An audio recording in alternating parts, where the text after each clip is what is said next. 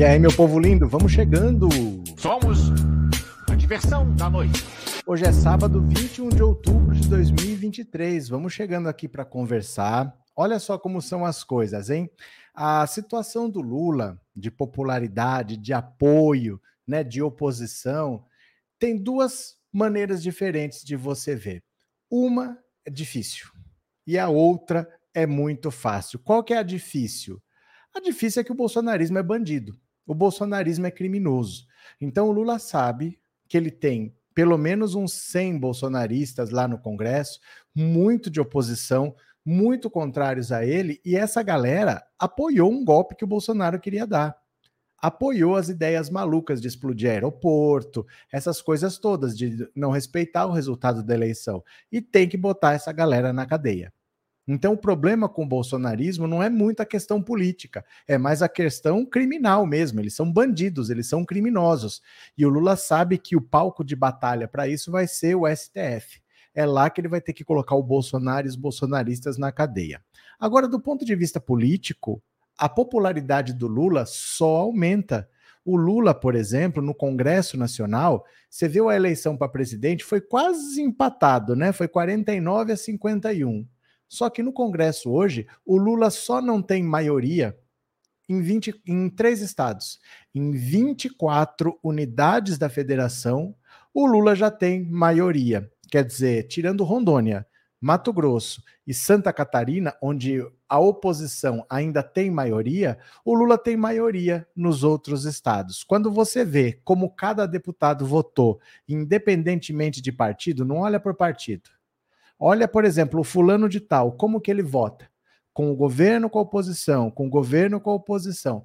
Em 24 estados, a maioria dos deputados vota de acordo com os interesses do governo, né? Isso não quer dizer que os outros que votam contra são bolsonaristas.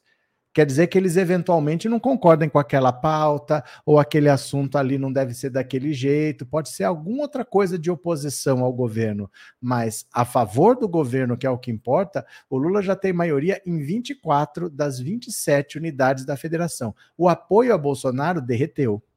E derreteu por vários motivos. O primeiro, o cara desapareceu dois meses. Depois da eleição, 30 de outubro, dois meses ele sumiu não falou nada, ficou chorando lá debaixo da cama no Palácio da Alvorada. Depois ele fugiu do Brasil três meses. Então foi quase meio ano. Foram cinco meses de cadê Bolsonaro? E aí o Lula teve que tomar o lugar, teve que ocupar o espaço, teve que aparecer. Então a resistência que poderia haver dentro do campo político já foi reduzindo ali. Aí vem os escândalos das joias, do cartão de vacina, todo mundo perto dele sendo preso, todo mundo fazendo delação, revelando um, um, escândalo atrás do outro. O último agora é o da espionagem. Então, a popularidade do Bolsonaro está derretendo a olhos vistos. Para a eleição da municipal do ano que vem, o Bolsonaro mais atrapalha do que ajuda. Se ele apoiar um candidato, ele vai levar alguns eleitores com ele. Só que ele vai mais afugentar do que o número de eleitores que ele vai levar. Ele já está mais atrapalhando do que ajudando. Certo? Vamos ler as notícias aqui. Quem está aqui pela primeira vez se inscreve no canal. Quem já é inscrito, mande um super chat, um super sticker. Se quiser colaborar com o Pix, o Pix está aqui na tela tá bom? Deixa eu agradecer aqui a Regina. Obrigado, Regina. Obrigado pelo super sticker, obrigado pelo apoio de sempre. Valeu, muito obrigado. Joia? Vamos lá, eu vou compartilhar a tela, você lê comigo, agradecendo rapidinho o Sérgio, brigadão Sérgio, valeu. É, Guia Martins, obrigado pelo super sticker. E Cleuma, obrigado também pelo super sticker. Obrigado a todos, coraçãozinho para vocês, ó. Vou compartilhar a tela, venham comigo e foi. Bora ler que é importante isso aqui. Boas notícias. Olha, apoio a Bolsonaro derrete na Câmara e governo tem maioria em 24 estados. Olha, o governo Lula conta com mais da metade dos votos das bancadas de 24 estados na Câmara dos Deputados. Somente três unidades federativas votam mais com a oposição. A vantagem substancial destoa se for comparada com o resultado apertado das eleições. Olha só, a título de comparação, Bolsonaro foi vencedor em 14 estados durante a tentativa de reeleição. Hoje, somente Mato Grosso, Santa Catarina e Rondônia estão alinhados com a oposição. Em Roraima, o ex-presidente conquistou 76% dos eleitores, seu melhor resultado em uma unidade da federação. O Estado serve como exemplo da desidratação da popularidade de Bolsonaro e de como o resultado das urnas não se reflete nos votos dos deputados. Desde janeiro, 66% dos parlamentares de Roraima votaram com o Planalto. A bancada tem oito cadeiras na Câmara, sem nenhum deputado de partido de esquerda. Olha que interessante, Roraima foi onde o Bolsonaro teve a maior vantagem. 76%. 76% de votos o Bolsonaro teve. Mas, com oito deputados federais, nenhum é de esquerda. O que, que você acha? Bolsonaro vai ter 100% dos votos. Ninguém é de esquerda, todo mundo é de direita. Não, o governo tem 66% de apoio. Mesmo sendo de direita, mesmo sendo de um estado que votou quase tudo no Bolsonaro, mesmo assim lá o Lula tem 66% de apoio. Olha o mapa. Vou reduzir um pouquinho para caber mais o mapa na tela. Olha, quem vota com o governo e quem vota contra o governo. Só votam com, contra o governo Roraima, Mato Grosso e Santa Catarina. Santa Catarina sabemos por quê. Mato Grosso e Roraima por causa do agronegócio. Mesmo assim, não são estados com muita população. São três estados pequenos, né? Mato Grosso é grande em área, mas é pequeno em população. Então eles não têm tantos deputados assim. Esses três estados onde a oposição é maioria, o número de deputados é baixo. Então o Lula tem maioria em estados mais populosos também. Continuemos. A bancada de Roraima possui parlamentares filiados ao Republicanos, à União Brasil, ao MDB e ao PSD, ou seja, trata-se de uma bancada formada por nomes do Centrão. Os dados foram tirados de uma plataforma de Power BI montada pela bancada da oposição foram compilados os resultados de votações desde o início do ano até 10 de outubro. Os técnicos por trás do sistema pegaram os votos de cada deputado com cada uma das 64 votações do plenário e verificaram se o parlamentar seguiu a orientação da oposição ou do governo. Assim como na eleição, Lula tem os melhores resultados no Nordeste. Os sete estados que mais votaram com o governo ficam na região. Inclusive, a adesão de deputados ao Planalto durante as votações é maior maior que o resultado eleitoral. Os parlamentares do Piauí acompanham a orientação do governo em 90% das votações.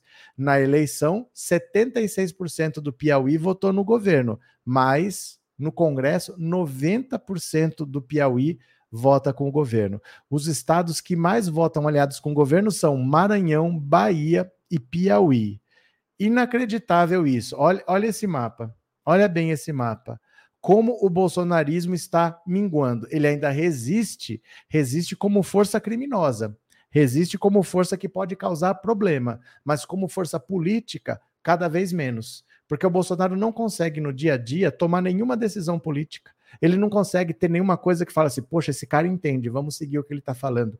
Não tem. E o Lula está fazendo um bom governo, está se destacando internacionalmente, conseguiu selar um acordo para retirar sanções contra a Venezuela, um acordo, um acordo do Maduro com a oposição venezuelana, com o governo Biden, está costurando um acordo lá em Israel, está trazendo acordos comerciais para o Brasil também, e fica difícil apoiar o Bolsonaro num cenário desse que tem eleição ano que vem e o Bolsonaro só derrete. Né? O próprio Ricardo Nunes em São Paulo, o Bolsonaro quer apoiar, o Ricardo Nunes não quer o apoio dele. Né? Tá nesse jeito aí. Vinick, esses 76% de votos do Bozo por lá tem a ver com a lavagem cerebral que aceitas neopentecostais fazem na mente do povo. Muito do apoio do Bolsonaro com o público em geral, quando você vê bolsonaristas conversando nas ruas, muitos deles têm a ver com religião ainda. Porque se você for parar para pensar, se o cara tem uma ideia e a origem dessa ideia vem de uma igreja, é difícil ele mudar. Porque não são coisas que você negocia. Né? Então, por exemplo, se o seu pastor falar assim: olha, você não pode beber, que se você beber, você não vai para o céu. Não tem como negociar. Não dá para você falar, ah, não, mas se for só um pouquinho, pode. Se ele falou que não pode, então não pode. Não dá para negociar. As pessoas que seguem uma orientação religiosa, elas aceitam, elas não negociam. Aí o cara que aceitou que o Bolsonaro era o Messias e que Lula era o demônio, fica difícil ele mudar de posição agora, porque como é que ele vai falar? Como é que uma coisa que era pecado ontem não é pecado hoje? Então, Por isso que ainda resiste muito o bolsonarismo, por causa do apoio das igrejas evangélicas também, porque o eleitor está vendo as coisas melhorar, mas ele tem uma coisa colocada na cabeça dele por uma igreja. E aí ele não costuma contestar. O pastor falou, então é isso, e pronto, né? É, chora Marcos Feliciano, disse o Pompílio Neto, o debochado. Magali, Lula encantador de serpentes, aí Lulão. É porque assim, o Lula tá pela terceira vez lá. Então o Lula sabe o que tem que fazer. E o governo tá vindo de uma terra arrasada. Tinha um presidente que só fazia motociata, só ficava pensando em reeleição e em dar golpe e não trabalhava. Quando o povo precisava, ele debochava. Então qualquer que fosse o presidente, já ia ter uma boa avaliação, porque está saindo do zero. Então, só de você fazer alguma coisa, já ia ser bem avaliado. Mas não é qualquer pessoa, é o Lula. É um cara que já foi presidente duas vezes. Até o Centrão o Lula conhece. O Lula já governou com o Centrão. O Lula sabe que é difícil, mas dá para fazer, que ele consegue o apoio, ele já tem a paciência para conversar. O Lula sabe como é. Então é muito difícil o Lula não se dar bem num cenário desse. Ele tem capacidade, tem experiência, né? Terceiro mandato. Uh, Antônio, boa noite. Interessante que quem apoiou o golpe, como também o sumiço dos jornalistas, estudantes, trabalhadores, foi o Mourão, de tantas atrocidades do Exército. Agora ele quer anistiar golpistas. Cara, o Mourão é o cara mais cara de pau que tem nesse país, porque ele é do Exército. Gente do Exército muda muito, eles ficam andando pelo Brasil, né? Por causa do, do Exército.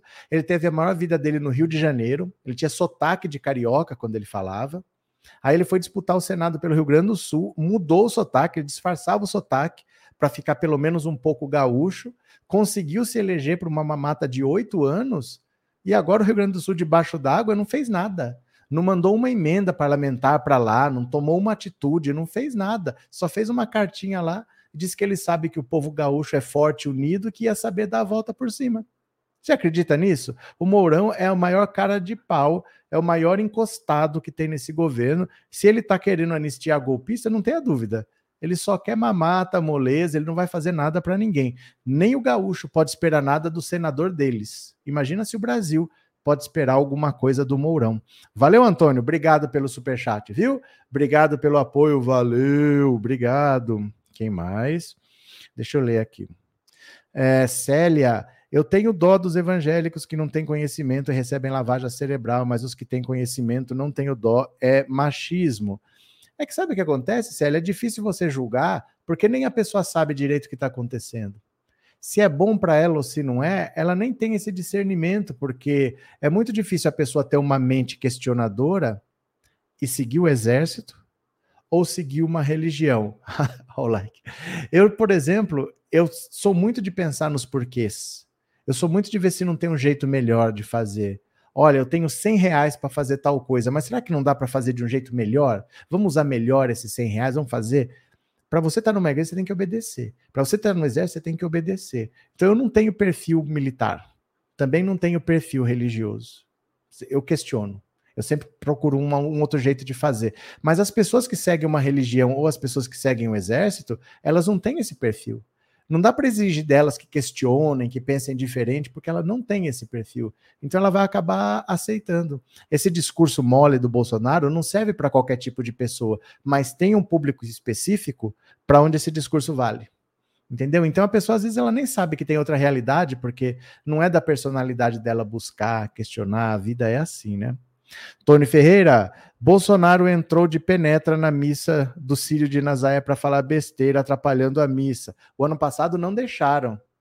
O ano passado não deixaram. Ele tentou aparecer, tentou fazer campanha no Sírio de Nazaré, falaram: aqui não é lugar de política, não deixaram. Esse ano eu não vi, mas o ano passado ele tentou, ele foi expulso. Ele ficou vendo de longe, mas não deixaram ele participar, não. É, não sei quem é pior, Mourão ou Pazuello. Dá mais um tempo, Carlos. Espera um pouco as investigações andarem, aparecer mais coisa que talvez você tire a sua dúvida. Valeu? Vamos ler mais uma? Colabore com o Pix, com o Super Chat. O Pix está aqui na tela. Colabore com o Super Sticker. Vamos ler mais uma. Venha comigo, ó. Lula se alinha com o STF e veta a tese do marco temporal em 1988. Vocês lembram que o STF derrubou o marco temporal? Aí o Senado foi lá correndo e votou um projeto de marco temporal, foi para a sanção do Lula, o Lula vetou.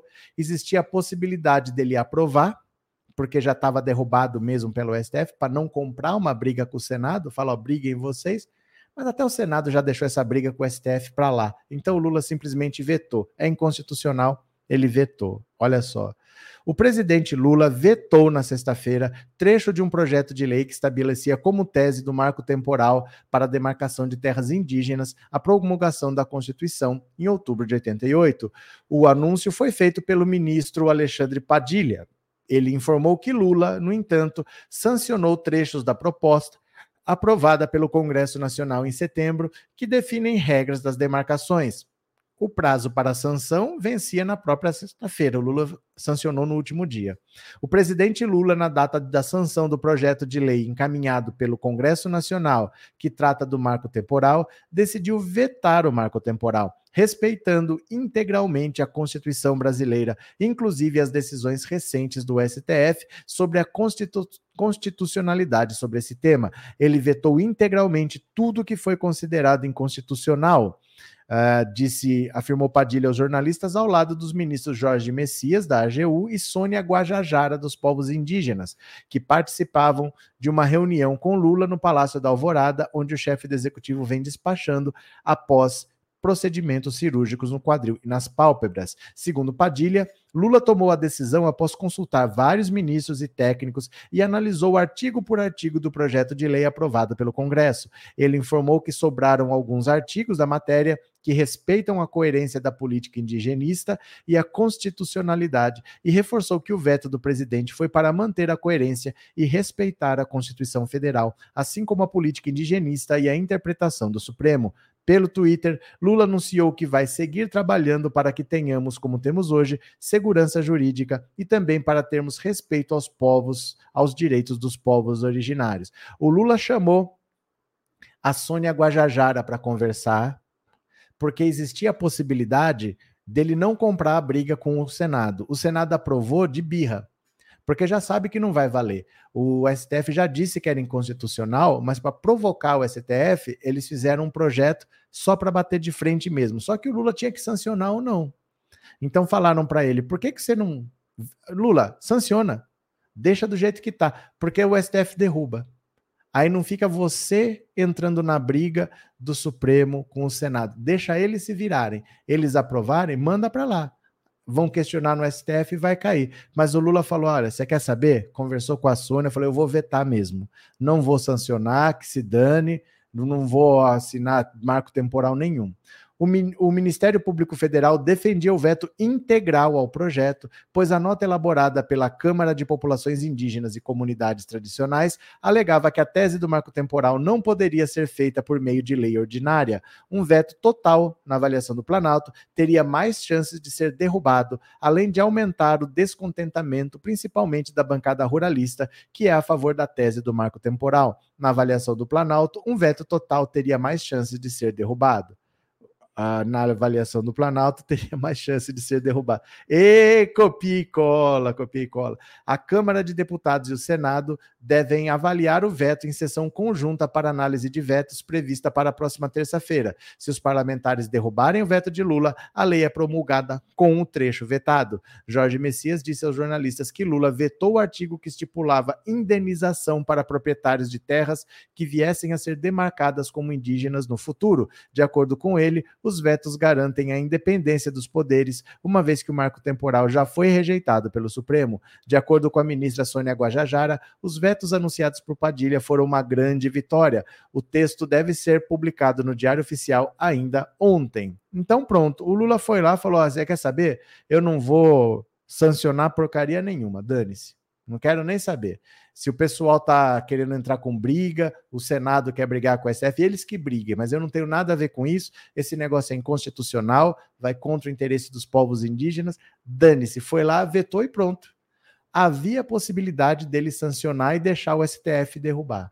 Havia essa possibilidade, mas o Lula já se operou, essa briga meio que já esfriou um pouco. Ele falou: você quer saber? Tá vetado e dane-se, não vou sancionar essa porcaria, não. Pronto, deixa eu ver aqui. Claudio Miro, Bozo Jumento, você é oposição, nem para isso você presta seu verme. Claudio Miro tá brabo, Claudio Miro, porque até fazer oposição dá trabalho e você sempre foi um político vagabundo, um lixo. Se esse país fosse sério, você já estava preso. Claudio Miro, que ódio no coração, pode odiar. Pode odiar, coração peludo, não tem problema. Maria Aparecida, evangélico de Bolsonaro não lê a Bíblia, eles obedecem ao pastor. Ah, fazer o quê, né, Maria? Neide, Lula é a esperança, é o amor, é o melhor presidente. Valeu. Quem mais? Ana Rita, ele está ficando cada vez mais louco, entrou na igreja em Belém, atrapalhou, está cada dia, cada dia mais tanto. Eu não vi a cena. De verdade, eu não vi. Hoje eu não tive tempo de ver muita coisa. Eu estava na casa da minha, da minha mãe, porque foi aniversário da minha sobrinha. Mas depois eu vejo com calma. Gente, é assim o Bolsonaro, ele tá percebendo para ele que assim, politicamente já era. Não só por causa da inelegibilidade, mas porque ele não tem capacidade de fazer nada de prático, ele não consegue unir a oposição. A oposição conhece o Bolsonaro. O público, o eleitorado aqui fora, muitas pessoas conheceram o Bolsonaro de 2018 para cá. Mas a classe política conhece o Bolsonaro de sete mandatos como deputado federal. O Bolsonaro chegava terça-feira, que lá eles só trabalham de terça a quinta. Ele chegava terça-noite, só para assinar o ponto, ficava lá na quarta, quinta de manhã, assinava o ponto e já vinha embora. Ele nunca fez nada, ele nunca teve destaque em partido nenhum. Só servia para roubar gasolina, para fazer rachadinha, só para isso. Então ninguém aceita ser liderado por Bolsonaro porque sabem que é um vagabundo que caiu uma presidência no colo mas ele não tem capacidade de articulação, nunca foi presidente de comissão, nunca participou de nada, nunca propôs nada, sete anos nenhum projeto aprovado. Então a, a oposição não olha para Bolsonaro e vê um líder. Viu alguém que tinha uma caneta de presidente e a caneta de presidente libera verba, então grudaram nele. Acabou o poder, acabou o amor. Agora Bolsonaro é passado para a classe política, né? É passado, não tem mais essa. Trindade, aqui em Santos iam votar a aprovação de uma medalha para Bolsonaro. Lotamos a Câmara e a rua contra Bolsonaro. Retiraram a pauta de votação. Muito bem, Trindade. Parabéns, parabéns, ó. Parabéns, isso mesmo. Valeu, muito bem. É na pressão mesmo, gente. Eles só trabalham é com, com o pé na bunda. Valeu, Trindade. Obrigado, viu? Inhão Arlete, boa noite, disse a Lourdes. Cadê? Cris, foi ridícula a cena na lateral da igreja. É o que sobrou para ele. Hoje é o que sobrou para ele, essas aparições esporádicas querendo chamar a atenção, mas todo mundo vendo que, que é um ridículo querendo chamar a atenção e não serve para rigorosamente nada, né? Deixa ele lá. Ele vai. Começo do ano que vem a coisa azeda para ele, viu?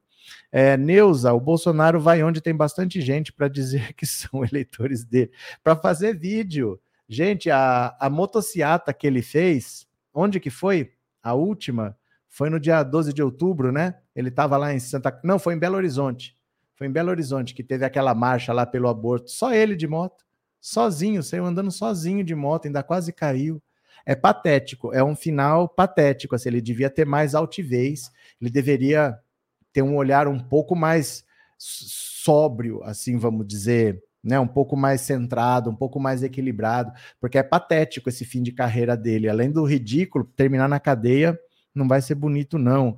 Nadir, boa noite para todos, boa noite, vamos chegando. Renova Cá, obrigado por ter se tornado membro, viu? Obrigado pelo apoio, valeu, seja bem-vindo, obrigado pela confiança, é assim que funciona.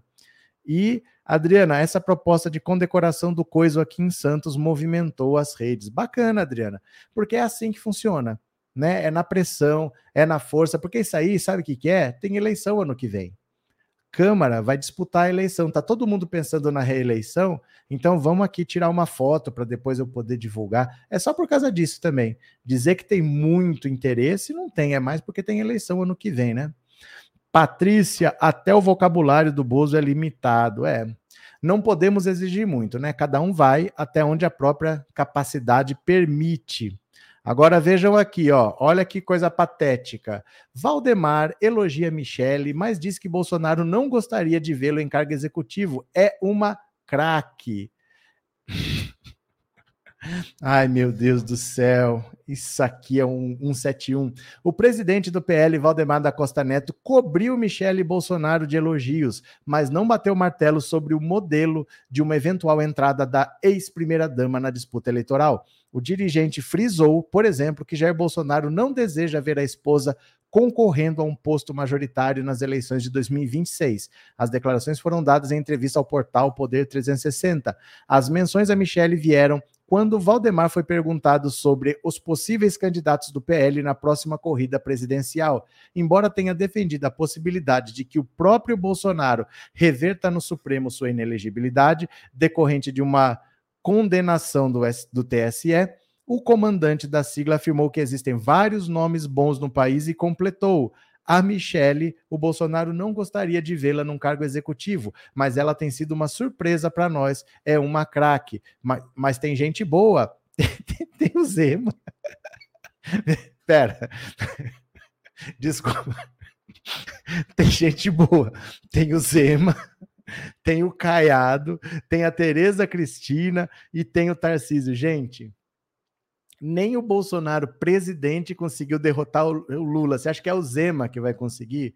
O Zema que não sabe nem fazer conta, sinceramente. Sobre o pleito municipal do ano que vem, Valdemar apostou que o seu partido pode eleger mais de mil prefeitos no país. Ele destacou o peso de Bolsonaro como cabo eleitoral e garantiu que os correligionários ainda pode, o correligionário ainda pode ser presidente da República novamente. Vai recorrer ao Supremo. Ele vai concorrer ao Supremo que o condenou. Aí você fala, recorrer ao Supremo é a mesma coisa que se desquitar da esposa e recorrer à sogra. Não vai acontecer nada, mas acontece que a situação está mudando. E eu vejo isso mudando no Senado. Isso pode mudar. podem querer mudar. Por exemplo, essa condenação absurda de ficar inelegível. Isso aqui é conversa fiada. Ele é o primeiro que sabe que, que já era, politicamente já era, e se o Bolsonaro não for para a cadeia até a eleição, já está no lucro. Isso aí ele mesmo já sabe. Não dá muito para você é, ficar sonhando que o Bolsonaro volta para a política. Além disso, gente, imagina se a, se a bala de prata da direita for Michele Bolsonaro. Vocês estão sério? Vocês já pensaram nisso? Michele Bolsonaro e Lula num debate sério. O Lula perguntar alguma coisa para essa mulher que só sabe de cartão corporativo, do cartão da, da amiga que ninguém sabe explicar por que, que ela usa, gastar dinheiro com a família, assim, jogando pro mato, arrumando treta com todo mundo. O que, que essa mulher fez na vida? Você acha que isso tem alguma chance, de verdade, assim? Porque o Bolsonaro é uma besta, mas ele enfrentou o Lula como presidente. O Lula não derrotou o Bolsonaro. O Lula derrotou o Bolsonaro, derrotou a Caixa, derrotou o Banco do Brasil, derrotou a Petrobras. O Bolsonaro usou tudo que pôde, usou o Estado brasileiro para derrotar o Lula e não conseguiu. Aí agora eles vão de Michele. Não, é, é para gente rir. Isso daí é para gente rir, achar que vai derrotar. Temos bons nomes, Zema. O Zema, ele é tão besta, o Zema é tão tapado, que ele olha o eleitor como inimigo. Eu nunca vi um político fazer isso, olhar o eleitor como inimigo. Temos que ter um candidato para derrotar o Nordeste. Gente, ele tem que ganhar o Nordeste se ele quer ser presidente. Ele tem que conquistar eleitores no Nordeste. Ele não tem que olhar o Nordeste como inimigo. Não, ele quer um candidato para derrotar o Nordeste. Nunca vi um candidato que elege o eleitor como inimigo, mas é um grande nome, como diz o, o, Valdemar, né? Tá, tá, bem à direita. Eu só dou risada, eu só dou risada, porque desse jeito tá bom demais. Demétrios, boa noite, bem-vindo. É, Inês, os bolsonaristas é tão lunático que eles não percebem ainda que quem é lulista não vai aparecer para esses loucos bater. Renato, boa. As pessoas estão com medo do futuro quando o Arthur Lira sair, que o Bolsonaro poderá governar o país. O que, que eu acho? Não tem nada a ver uma coisa com a outra. Não tem nada a ver uma coisa com a outra, porque não depende de ninguém a inelegibilidade do Bolsonaro. Existe uma coisa que se chama trânsito em julgado. O trânsito em julgado é quando uma condenação é definitiva. Ela não pode mais ser revertida. Vai ter uma hora que o Cássio Nunes Marques vai ser presidente do STF, vai ser presidente do TSE. Ele pode mudar isso? Não. Depois que transitou em julgado, não pode mais mudar. E se o Arthur Lira sair? Ah, boa viagem, boa sorte, segue sua vida. Vai para Papuda, vai para onde for. Mas o Bolsonaro estando inelegível, não tem o que fazer. Porque depois que a decisão transita em julgado, já era. Ele tem recursos no próprio STF que o condenou. Então, qual é a chance dele reverter isso? Depois que está condenado, já era. Não tem, não tem como falar assim, oh, agora eu vou retirar, não, eu vou mudar porque ele é meu amigo. Não tem mais essa possibilidade. Só se o Lula der anistia para ele. Já pensou? O Lula dando uma. Como é que fala? Dando. Não é anistia a palavra que fala, indulto? Indultando o Bolsonaro? Só se fosse.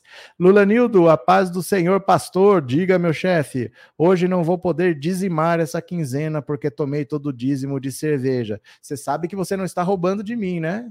Já sabe qual é o discurso. Abraço, Lulanildo. Valeu. Zema, o coitado. Ô, Vilma, é, de verdade, assim, achar que o Zema é um nome para derrotar o Lula. Bom, cada um sabe o que faz, né? A direita que continue nessa toada que tá boa demais. Gente, vocês votaram no Brasil Participativo?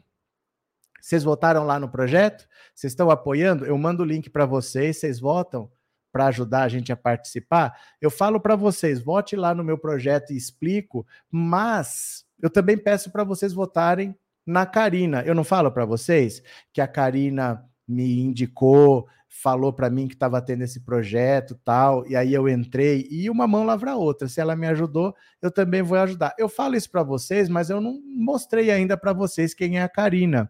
Então hoje eu falei, Karina, você não topa aparecer para o povo ver quem é você? Eu trouxe ela aqui. Deixa eu chamar ela para participar. Pera lá. Hoje vocês vão ver quem que é a Karina. Alguns já devem conhecer, espero que a maioria já conheça, mas para quem não conhece, bem-vinda, Karina Santos. Como que você tá? Tudo bem? Tá mudo, tá mudo. Aê. Tá funcionando agora? Perfeito. Boa noite, pessoal. Boa noite, Roberto Cardoso, que eu costumo chamar de professor sempre. E eu gostaria de agradecer a oportunidade de estar aqui para defender o projeto que eu estou participando junto com o senhor, que é um projeto do governo federal em parceria com a Secretaria de Participação Social, onde as 60 propostas mais votadas elas serão implementadas em todo o Brasil como política pública. Então, tem a proposta é, do professor e tem a minha proposta, que eu vou apresentar agora para vocês e agradecer mais uma vez ao professor pela oportunidade de usar esse espaço aqui, que é dele, e eu sei que é um espaço muito importante, e eu fico muito feliz de divulgar a minha proposta aqui, que é o cadastro positivo do bom torcedor. A minha proposta ela é vinculada ao Ministério da Justiça, que muita gente conhece como o ministro Flávio Dino. E a minha proposta, ela visa a estimular o torcedor a torcer bem. A gente acompanha o que está acontecendo no Brasil e a violência é, que assola é, os estádios de futebol dentro e fora. Então, minha proposta que eu estou trazendo dentro desse programa é um cadastro onde os torcedores eles vão poder cadastrar o CPF e as torcidas organizadas elas vão cadastrar o CNPJ. Então, o governo federal, em parceria com as federações estaduais, com os clubes de futebol, eles vão criar um site a nível nacional onde você vai escolher qual é o seu time de futebol, você vai cadastrar o seu CPF e os torcedores que se comportarem bem eles vão ter uma pontuação e que essa pontuação vai ser transformada em desconto para que você possa ter o seu ingresso reduzido. E os torcedores que não se comportarem bem, eles vão ser penalizados. Essa foi a forma que eu encontrei de dividir as responsabilidades para fazer com que a gente venha combater a violência dentro dos estádios de futebol e é uma forma também da gente incentivar e fazer com que as pessoas elas tenham acesso ao esporte. Muita gente é, não consegue comprar o ingresso. Então, toda vez que você for para um, um jogo e você se comportar bem, você vai ganhar um incentivo e que você vai ter a oportunidade de juntar pontos e com esses pontos você vai conseguir o abatimento do seu ingresso e a gente consegue fazer isso em parceria com o governo federal, que vai dar subsídio aos clubes de futebol e que a gente com essa parceria a gente vai fazer com que os torcedores eles venham ser estimulados a torcer bem e eu tenho certeza que a própria torcida vai fiscalizar o comportamento é, de outros torcedores. Então a minha proposta ela visa a segurança pública, ela visa o acesso ao esporte e é uma proposta que eu pensei sabendo que o Brasil tem uma cultura muito forte com futebol. Eu gosto muito do futebol. Eu sou torcedora do Esporte Clube do Recife. Eu sou do estado de Pernambuco e essa proposta que eu tenho é uma proposta de incentivar os torcedores a torcer melhor. É uma parceria muito importante com o governo federal e eu queria contar com o seu voto. As propostas mais votadas elas serão implementadas em todo o Brasil e assim como professor, eu também terei a oportunidade de conhecer o presidente Lula através desse projeto. Então, se você puder votar em mim, eu queria pedir o seu voto e eu tenho certeza que talvez é, vocês acompanhem aqui já um bom tempo é, o trabalho do professor, vocês não viram ninguém aparecendo por aqui. Então, eu fico muito feliz por essa oportunidade e conto mais uma vez com o seu voto. Olha só, dá uma olhada aqui, lê os comentários comigo, ó. Olha a Márcia. Meu ó, amor, vai vendo. É meu amor. Vai vendo, ó. É só o que a gente vê aqui. É um tal de amo a Karina, ó. Amo a Karina. Tá famosa, o povo conhece, ó, ó, ó. Segue no TikTok, segue no Instagram, já sigo no Instagram, ó. Todo mundo te conhece, ó. Pronto, eu aqui tá a oportunidade. Porque quando eu cheguei aqui no Instagram, eu me lembro que o professor ele publicou no Instagram deles assim: sigam essa menina. Então, quando eu comecei a dar entrevista em vários canais é, de mídia alternativa, foi o professor que fez esse é, intermédio de fazer com que eu tivesse acesso a essas pessoas e, mais uma vez, ele estende o gesto a mim, ocupando, na verdade, me deixando ocupar um espaço é, no canal de, de transmissão dele. Então, eu fico muito, muito feliz e peço mais uma vez que vocês me deem a oportunidade de ter esse projeto implementado em todo o país e que dê a oportunidade da gente também conhecer o presidente Lula através dessa, dessa proposta. Eu acho que é um projeto muito importante e que é um projeto que visa combater a violência, de estimular aqueles é, que gostam de futebol a torcer bem e aquelas pessoas que não se comportarem bem, que estimularem a violência dentro dos estádios de futebol essas pessoas também vão ter perda na pontuação e elas podem ser penalizadas. Então, meu projeto, além dele garantir o acesso ao esporte, além dele garantir o acesso a uma da cultura que a gente tem no Brasil, que é o futebol, é uma política pública de segurança nacional. Então, eu fico muito feliz de estar aqui nesse espaço e agradecer várias vezes ao professor. Se eu cheguei a algum lugar nas redes sociais, foi graças ao apoio do professor. Não, se você chegou em algum lugar, foi com as suas perninhas mesmo, com a sua capacidade. Não vem que não tem, não, viu? É, Galera, é, deixa eu. Fale, falar, falar. Porque quando é, na, nas redes sociais, eu não tinha quase nenhum seguidor, hoje eu tenho bastante seguidor, mas eu me lembro muito bem quando você publicou um vídeo meu, repostou e fez assim: sigam ela. Então eu, eu consigo ter esse norte de como é, começou a mudar o engajamento da minha página através do seu gesto. Ah, o tempo que eu podia repostar e pedir para seguir, que eu tinha meu Instagram. Ai, meu Deus. Eu quero que seu Instagram volte logo. Vamos ver. Eu tô sentindo, Vamos eu tô ver. sentindo falta. Eu estava falando a, a, você no, no privado que era o meu bom dia. Eu acordava com as notícias, vendo o seu vídeo. E quando eu percebi que, que eu não estava tendo mais, eu vi que tinha alguma coisa de, de estranho e eu quero que você volte logo, porque apesar da gente ser do mesmo espaço e dividir um nicho, eu aprendo muito com, com, com você. Geralmente eu, eu pego um vídeo do professor, um assunto que já está resumido para mim e faço meu trabalho por meio do seu trabalho. Então, é muito importante para a gente que é comunicador que o senhor volte também. Tenho certeza que as pessoas que acompanham o senhor, eles estão com saudade do senhor no Instagram. Vamos ver se volta, vamos ver. Meu povo, deixa eu falar para vocês, ó. Eu mando para vocês o link para você votar, para você votar no meu projeto, para você votar no projeto da Karina e do Anderson aqui, aqui do canal também, que ele fez um projeto lá, vamos apoiar todo mundo, uma mão lava a outra. Eu mando para vocês no WhatsApp. Então, meu WhatsApp está aí na tela, é o 14997790615. Você fala assim: me manda o link. Você vai receber o meu link, o da Karina. Você vai lá no GovBR. Deixa eu mostrar o projeto dela aqui para vocês. Ó. Deixa eu mostrar o projeto dela aqui, que a gente já vê juntos.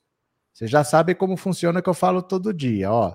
Você clicando no link, você vai cair nessa página aqui do GovBR, é uma plataforma do governo, tá bom? Se você não tem é, cadastro lá, você tem que fazer, coloca seu CPF, seus dados bonitinho, clica aqui em entrar e vota. Vota nesse link aqui, tá bom? É simples, é fácil. Peça para o seu marido votar, peça para o seu filho votar. Cada um faz um cadastro, é um voto a mais. E não deixa de votar, não, viu? É importante que a gente possa participar, porque isso vai virar uma política pública. É o Brasil participativo. Nós estamos ajudando a criar políticas públicas. Todos nós, quem está votando, está ajudando também. E você pode colocar o seu próprio projeto, se você quiser, manda o link para mim que eu divulgo aqui. É importante que a gente participe, tá bom? Eu mando o link por WhatsApp. Quem não tem peça, no intervalinho aqui, a hora que der 8 horas, eu mando para todo mundo. Eu posso contar com vocês, eu posso, vocês vão me deixar na rua. Ó, o WhatsApp está aí na tela: 14997790615. Essa Karina, eu, eu não gosto dela, eu detesto essa menina, eu acho ela muito chata. Karina, ó, o é, que, que você, você acha que esse projeto em placa? Você está com fé nele? Vai dar tudo certo, não vai? Nós estamos torcendo para que seu projeto dê certo. Eu estou torcendo para que esse projeto dê certo, porque é algo que está sendo discutido, inclusive na Câmara dos Deputados. É um assunto que está tomando conta do Brasil. Não sei se as pessoas estão acompanhando isso. Então, existe uma pendência, e além dessa pendência que a gente tem desse cadastro, é, nesse site, a gente tem a violência que a gente tem acompanhando. É, se vocês acompanharem, na verdade é, os noticiários. Então, esse projeto ele, ele é primordial para a segurança pública. E a gente vê que o futebol é muito ocupado por homens e pela violência tem mulheres e crianças que terminam não, não frequentando esse espaço por conta da violência. Então, eu acho que é uma forma que a gente tem para estimular as pessoas a torcer bem e também é uma forma da gente garantir o acesso das pessoas ao esporte, porque tem muita gente que não tem dinheiro para poder comprar um ingresso. Imagine se você juntar uma pontuação para bater e você poder ter um ingresso reduzido e você vai poder economizar e que esse valor vai ser subsidiado pelo governo federal e que esse valor sendo subsidiado ele vai ajudar a manutenção é, do seu clube de futebol. Então, é um projeto bem, bem extenso. É, na verdade, ele é só um resumo, a gente não consegue detalhar, é, porque o limite de caracteres que a gente tem no site do governo federal é muito limitado. Então, é um projeto é, que eu desenvolvi, que ele é muito extenso, mas para o começo ele é o foco para fazer com que as pessoas elas venham ser estimuladas a torcer melhor e caso essas pessoas elas não se comportem bem, que elas sejam penalizadas. Então, a gente pode conseguir fazer com que a parceria com os clubes de futebol possa dar brinde para que você possa comprar um item da sua torcida é, com um desconto maior. Então, é um projeto bem grande que eu estou defendendo e que a gente vai poder implementar isso através do seu voto. Então, como eu falei, as propostas mais votadas serão implementadas em todo o, o país e eu queria muito é, poder contar com o seu voto. É muito importante que as pessoas entendam que o trabalho que eu e o professor a gente desempenha nas redes sociais, para além da comunicação, é também construir políticas públicas educacionais. Então, a gente que também acompanha é, os trâmites do governo federal, essa não é a primeira conferência, não é o primeiro projeto, outros projetos estão em andamento e é uma forma também da gente discutir Brasil. A gente sempre combate fake news, a gente sempre está conversando com vocês, é, mas a gente não tem oportunidade de construir políticas públicas. Então, esse projeto ele chegou é, num momento muito importante para a gente, da gente também entender que a gente consegue instrumentalizar a nossa voz e que a gente com, também consegue utilizar esse espaço para desenvolver políticas públicas para o Brasil. Então, acho que é muito importante que, que a gente siga nessa, apoiar todas as pessoas que estão é, com as propostas é, no Brasil participativo e, acima de tudo, dizer para as pessoas que o Brasil voltou, né, professor? Hoje a gente pode discutir Brasil, hoje a gente pode discutir quais são as políticas públicas que devem ser implementadas no Brasil. É o governo federal querendo escutar a gente, dizer assim: olha, eu tenho um orçamento tal, e o que é que eu vou fazer com esse dinheiro? Então, é isso que o Lula está trazendo para a gente. É para toda a população brasileira de discutir o que é que você quer para o Brasil. É lógico que a gente poderia criar várias propostas, mas isso demanda muito esforço. O professor, como ele tem a atuação dele na área da educação, ele criou a proposta dele, que é muito importante, é a terceira proposta mais votada tá indo. todo o Brasil. E pode chegar no segundo lugar, no primeiro lugar. Eu até falei com o professor no privado, dizendo assim, que de todas as pessoas que eu conheço, até de mim mesma, eu, eu quero que ele chegue no primeiro lugar. Eu quero que, que ele chegue ao presidente Lula com a proposta dele. Eu admiro muito o trabalho dele. Então, se a gente puder fazer com que o professor fique em primeiro lugar, eu acho que vocês têm que votar, mobilizar outras pessoas pelo trabalho que ele desempenha, um trabalho de muita responsabilidade e que eu tenho muito orgulho do professor. Até falei a ele assim, eu quero que seu projeto fique em primeiro lugar. Eu não quero que meu projeto ganhe. Apesar que eu deveria defender ele aqui até o fim. Mas eu quero que o seu projeto ganhe pelo, por tudo que você representa é, na militância, na defesa do governo federal, pela sua proposta que você tem nas suas redes sociais. Então, eu falo isso com ele é, nos bastidores sobre a importância é, do projeto dele, inclusive para as crianças negras é, desse país. Ó, galera, é, essa Karina aqui, eu vou falar um segredo para vocês, porque eu sou a pessoa que mais gosta do Lula, entendeu? Eu, sou eu a pessoa que mais gosta, não é ela. Para Karina, eu só quero que você fale o nome do seu filho. O nome do meu filho é Inácio Padilha da Silva. E quando ele é chamado na escola, isso, no exame, gente. aí é Inácio da Silva, é o nome do meu filho, em homenagem ao presidente Lula. Eu sou petista, lulista, e o nome do meu filho é em homenagem a Lula. E eu, eu sempre costumo dizer que foi um ato de coragem, porque o presidente Nossa. Lula estava preso quando eu coloquei o nome do meu filho em homenagem a Lula. E chegou um momento, professor, que eu sempre costumo dizer essa história, que eu tive que inocentar dois nomes, o de Lula e o do meu filho. Então, terminou com que as pessoas elas não separassem a ideologia delas, a criminalização que elas tentam fazer por um discurso ideológico, uma vez que o presidente Lula sempre foi inocente e a gente conseguiu comprovar a inocência do presidente Lula, então foi muito difícil para mim é, segurar essa questão de provar a inocência do Lula e, consequentemente, conseguir a inocência do nome do meu filho. Então, eu sou bem bem lulista, bem petista. Não sei qual é o nível do professor, eu sei que é alto, porque eu acompanho o conteúdo dele, mas a gente fica aqui no, no, no não, pai para ver quem Eu é me é. retiro. É. Eu me retiro do ringue se você entrar, porque você colocou seu nome no filho de Inácio. Isso é é uma coisa única, histórica, isso é um ato de coragem realmente, porque é o filho da gente. Você pode Sim. tatuar na sua pele, se não gostou, você cobre, mas é o seu filho.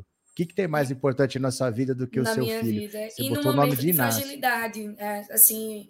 Não hoje, na boa, né? É, não era na boa. Assim, hoje Lula está na presidência da República. Eu estava com o PT é, desde 2013, então eu acompanhei todos os momentos de fragilidades do PT, de ataques ao PT. Então, colocar um nome do meu filho em homenagem ao presidente Lula, com Lula preso, com Bolsonaro ganhando as eleições, realmente foi um ato de, de, muita, de muita resistência, que eu tenho muito orgulho, porque eu nunca duvidei da inocência do presidente Lula, e ele, para mim, é o maior estadista desse país, então é uma homenagem, sim, ao presidente Lula, e meu filho, ele é o bem mais precioso que eu tenho, então esse é o maior gesto que eu tenho ao presidente Lula. Karina, obrigado pela sua Obrigada visita. pela oportunidade, professor. Gostei bastante. É bom revê-lo. Estava com saudade de escutar a sua voz. Ah, de, minha de, querida, agora de vê-lo. Eu espero que o Instagram volte é, logo com a sua conta. Tem um monte de gente morrendo de saudade e que eu espero encontrá-lo em Brasília. E eu vou lhe dar um abraço e um cheiro. Eu vou vibrar muito quando a sua proposta ficar em primeiro lugar Beijo, professor. Beijo, pessoal.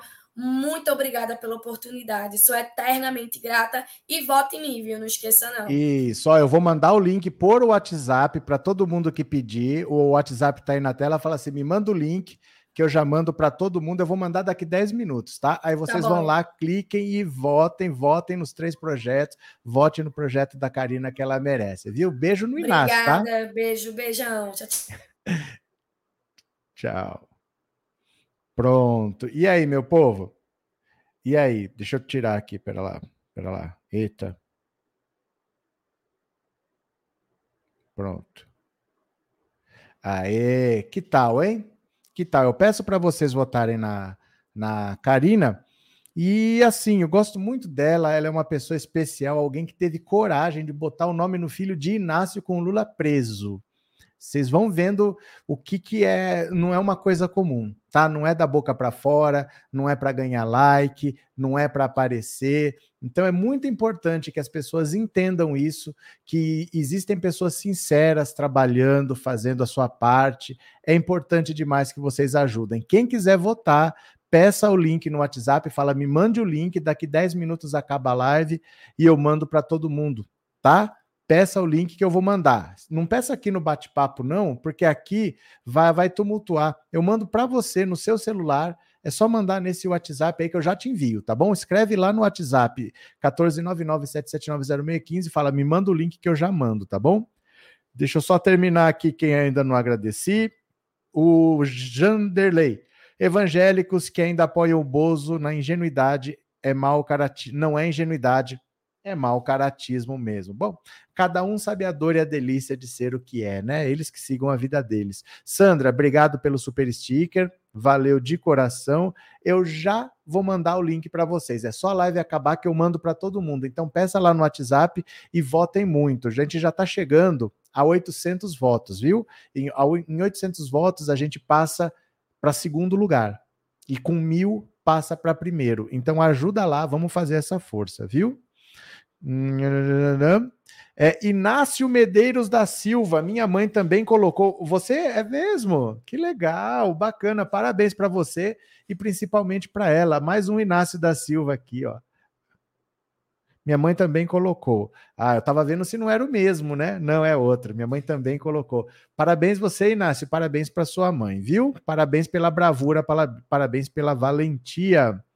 Thelma, parabéns pelo seu nome, Inácio Medeiros. Pronto. Krenak, no deboche e na ironia, ela fala sério e de seriedade, comunicando de maneira bastante popular. Pronto.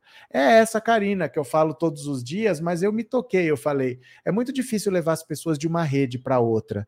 Então, às vezes, no YouTube, como ela está mais no Instagram, e às vezes no TikTok, ela está mais é no Instagram. Talvez as pessoas não associem. Aí eu falei: você não quer vir? Mostra a tua cara, que eu tenho certeza que muita gente te conhece, mas talvez não, talvez tenha gente que não conheça, porque tá mais no YouTube, é bom que você conheça, aí eu peço voto, falando, a Karina é essa daqui, e ela explica qual é o projeto, foi muito legal, né? Vamos trabalhar mais um pouquinho, vou compartilhar a tela aqui, ó, bora para mais uma, venham comigo, e foi, olha só, dobradinha de Carlos e Flávio levaria dois Bolsonaros ao Senado. Ai, meu Deus do céu. Olha, olha a mamata comendo solta. Olha a mamata comendo solta, olha.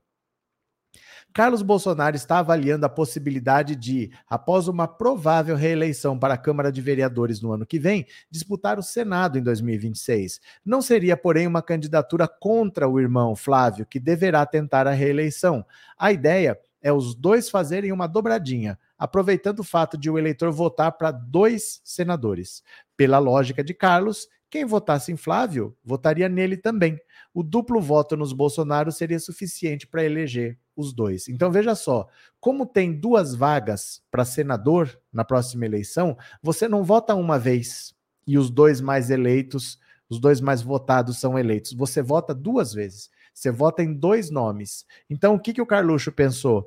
Como o Flávio é senador e deve se reeleger, se ele tem votos para se reeleger, esse eleitor dele tem um segundo voto. Então, esse segundo voto, com muita facilidade, viria para mim. Basta os eleitores do Flávio para eu também estar tá eleito senador. Essa é a tentativa. Porém, há alguns obstáculos nesse cenário que ainda não está definido. Primeiro, Cláudio Castro. O atual governador pretende disputar o Senado pelo Rio. Segundo, o futuro político do próprio Carlos, que tem o Ministério Público do Rio no seu encalço, no caso das rachadinhas do seu gabinete. O caso das rachadinhas do Carlos Bolsonaro é uma outra rachadinha, é um outro caso que está sendo investigado pelo Ministério Público do Rio de Janeiro, e como o caso do Flávio foi travado, o Ministério do Público do Rio de Janeiro segurou. Falaram: não adianta a gente oferecer a denúncia agora, porque o Ministério Público tá, os processos estão parando lá na justiça, então não vamos perder o trabalho. Segurou, esperou o Bolsonaro sair, mas o caso dele tá para ir para a justiça e ele ser julgado, condenado e preso, como o Flávio teria sido se o caso dele tivesse ido adiante. Como o Bolsonaro era o presidente conseguiu barrar, ele não foi preso, mas o caso do, do Carlos está vivo, o Ministério Público segurou de propósito para não perder o trabalho durante o governo Bolsonaro e agora vai colocar para frente. Então, até 2026, muita coisa acontece, né? Lula Nildo, eu sigo a Karina no Instagram e no TikTok. É, eu não sigo mais no Instagram porque eu não tenho mais Instagram. Ai, meu Deus do céu.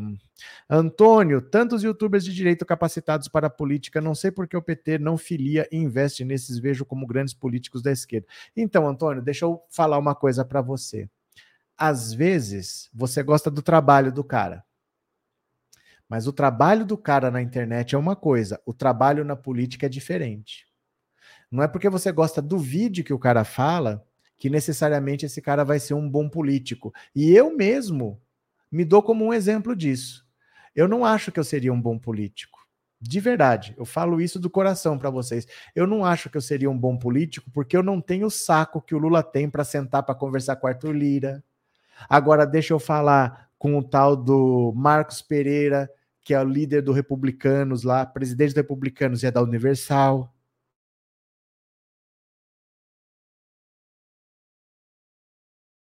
Ai, ai, perdão, espirrei. Eu não tenho essa paciência toda que essa galera tem, sabe? Na política, não é exatamente como no seu canal. Eu faço meu canal sozinho e eu faço do jeito que eu quero.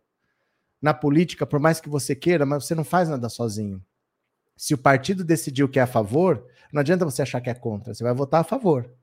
E se o partido decidiu que é contra, você pode ser a favor de qualquer coisa, mas você tem que votar contra.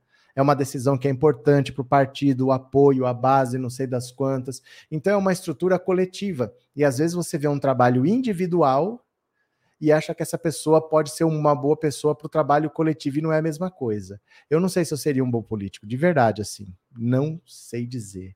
Mas é diferente, tá? Só deixo o alerta que são coisas diferentes. Às vezes, um trabalho aqui, ele é bom aqui. Fora daqui pode ser bem diferente. Eu não quero ser o Nicolas Ferreira, sabe? Eu não gostaria de estar lá só para conseguir cortes de vídeos assim.